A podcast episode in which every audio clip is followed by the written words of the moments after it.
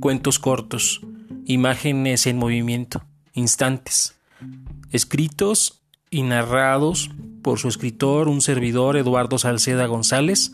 Voy desde el suspenso a la fantasía, al realismo mágico, al terror y al amor. Espero los disfruten.